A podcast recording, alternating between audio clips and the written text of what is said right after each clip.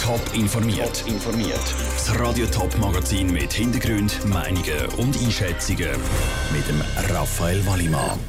Wie es eine Woche nach dem Lawinenunglück auf der Schwegalp aussieht und was der Konkurs von Pfadi Winterthur für die neue AXA Arena würde bedeuten, das sind zwei von den Themen im Top informiert. Der Schock hockt immer noch tief. Letzte Woche ist eine Lawine auf der Schwegalp bis Hotel Sentis gekracht. Dabei sind drei Hotelgäste leicht verletzt worden. Der Betrieb vom Hotel hat müssen eingestellt werden. Die Strassen sind gesperrt worden und die Aufraumarbeiten haben angefangen. Heute, eine knappe Woche nach dem Lawinenunglück, ist Elena Oberholzer vorbeischauen, wie es im Hotel Sentis aussieht. Es war eine richtige Knochenarbeit, die riesige Schneemasse aus dem Morgenraum vom Hotel Sentis raus zu transportieren. Der Schnee war nämlich wie Beton. 200 Leute haben dabei geholfen, die riesigen Schneemassen rauszuschaufeln durch die kaputten Fenster. Nach knapp einer Woche sind jetzt die Schneemassen draussen und den Boden sieht man wieder, sagt Bruno Vattioni, Geschäftsführer der Sentis Schwebebahn. Wenn Sie Bilder äh, in Erinnerung haben vom Donnerstagabend, dann sind da in anderthalb, zwei Meter hoch Schnee gelegen, bis acht Meter ist in den Raum hinein. Es ist nichts mehr da, es hat kein Mobiliar mehr da drin. Die defekten Bank und Tisch und so ist alles weggeräumt.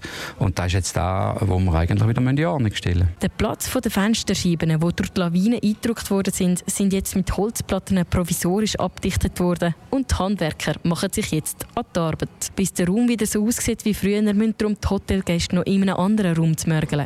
Die neuen Fensterscheiben sagen aber schon bestellt. Wir schauen jetzt dann einfach, dass wir möglichst schnell eigentlich wieder einen Originalzustand haben, weil eben mittlerweile haben wir natürlich den Gästebetrieb so offen, dass wir nur etwa zwei Drittel der Plätze anbieten können, die wir normal haben. Gleichzeitig sind die Untersuchungen, warum die Lawine abgekommen ist, am Laufen. Falls die etwas ergeben, dass die Fenster angepasst werden müssen, wird das natürlich anschliessend angepasst, erklärte Bruno Vattioni weiter. Bis dort wird im Morgenraum fleissig weitergearbeitet. Die Knochenarbeit ist noch nicht vorbei. Der Beitrag von Elena Oberholzer. Wie hoch der Schaden durch das Lawinenunglück ist, kann noch nicht gesagt werden. Weil die Strasse auf die Schwegalp gesperrt war, hat die Schadensversicherung noch nicht vorbeischauen ein Bäcker, der Pfadibrötchen verkauft, ein Restaurant, das einen Teil vom Mittagsumsatz spendet und ein Crowdfunding, wo in einem Tag schon mehr als 30.000 Franken zusammengekommen sind. Die Unterstützung für den Handballclub Pfadi Winterthur ist in der Stadt gross. Trotzdem ist es noch alles andere als sicher, dass Pfadi bis Ende März die nötigen 400.000 Franken für die Rettung zusammenbekommt. Wenn der Verein wird bankrott gehen hat das auch schwere Folgen für die neue AXA Arena, wo Pfadi drin spielt, wie der Beitrag von Sandro Peter zeigt. Es ist das Beispiel von der obersten Schweizer Handballliga. Im Sommer ist Vierlichs Sportzentrum Wien 4 eröffnet worden. Dazu gehört auch die AXA Arena, wo Pfadi Winterthur Timespiel austrägt. 2000 Fans haben dort drin Platz. Die neue Arena hätte Pfadi zu sportlichen Höchstleistungen motivieren Wenn Pfadi jetzt bankrott gehen wäre das ein schwerer Einschnitt, sagt Robert Risse, Geschäftsführer vom Wien 4. Für uns als Win 4 wäre das natürlich ein gröberer Verlust. Pfadi Winterthur der Hauptnutzer der AXA Arena ist. Ob das Trainingszeiten sind, ob das am Wochenende Matches sind, Veranstaltungen, Events sind, ist das einer unserer Hauptnutzer. Und wenn der wegfallen würde, dann hätten wir bei der Belegungszahl ein gröberes Problem.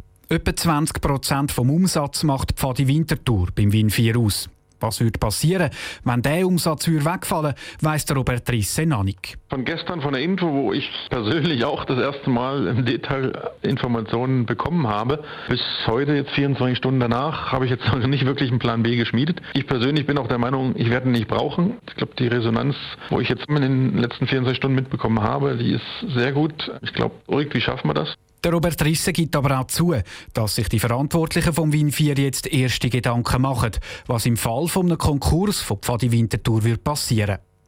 Neben Pfadi spielt in der AXA Arena übrigens auch noch der Unihockeyverein Reichenberg. Der Beitrag von Sandro Peter. Die Stadt Winterthur hat übrigens schon angekündigt, dass sie Pfadi Winterthur nicht rettet. Weil Pfadi ein privater Verein ist, sind der Stadt die Hände gebunden. Alle Informationen zu der finanziellen Schieflage von Pfadi Winterthur gibt es auf toponline.ch. Höhe Berge, tiefe Täler und schöne Landschaften. Alles beliebte Fotomotive in der Schweiz. Aber die schönen Landschaften werden immer mehr zubetoniert. Das sagen zumindest die Initianten von Zersiedlung stoppen für eine nachhaltige Siedlungsentwicklung. Wie die, Initianten, wie die Initianten und Gegner mit ihren Argumenten die Wähler wollen überzeugen im Beitrag von Ruth Schmenzi. Pro Tag wird in der Schweiz eine Fläche von fast acht Fußballfeldern zubetoniert. Durch das könnte es bald zu wenig Wiese für Kühe geben. Diese Angst haben die Befürworter von der Zersiedlungsinitiative. Sie wollen darum, dass wenn irgendwo Land zum Bauen eingezont wird, an einem anderen Ort die gleiche Fläche wieder muss auszont werden so hat man auch in Zukunft noch genug grüne Flächen, wie der Lucian Franzini, Co-Präsident der Jungen Grünen und Mitinitiant sagt. Wir haben momentan Baulandreserven von 400 Quadratkilometer. Das ist mehr als sechsmal die Stadt Zürich und mit denen können wir auf die nächsten Jahrzehnte gut bauen. Und ich würde auch meinen, dass unser Geschäftsmodell als Schweiz nicht darin besteht, möglichst viel Boden zu betonieren, sondern wir sind innovativ und können auch effizienter mit unseren Grünflächen umgehen. Effizienter heisst zum Beispiel, mehr in die Höhe zu bauen. Genau das wollen aber die Gegner von der Zersiedlungsinitiative nicht. Würde die Initiative angenommen, könnte das Bauland knapp werden, wie der Zürcher FDP-Nationalrat Hans-Oli Bigler vom Nein-Komitee sagt. Wenn immer irgendwo eine Fläche überbaut wird, muss eine gleiche Fläche in der äh, Landwirtschaftszone kompensiert werden. Und das heißt im Klartext, dass der Bevölkerung der Boden immer teurer wird und in der Konsequenz werden die Leute immer mehr und höhere Mieten müssen zahlen. Zudem werde dank dem aktuellen Raumplanungsgesetz schon jetzt weniger Boden verbraucht. Das heisst, auch wenn die Zersiedlungsinitiative abgelehnt würde, hätte es genug Wiesen für die Kühe. Welche Argumente das Schweizer Stimmvolk mehr überzeugt, zeigt sich am 10. Februar.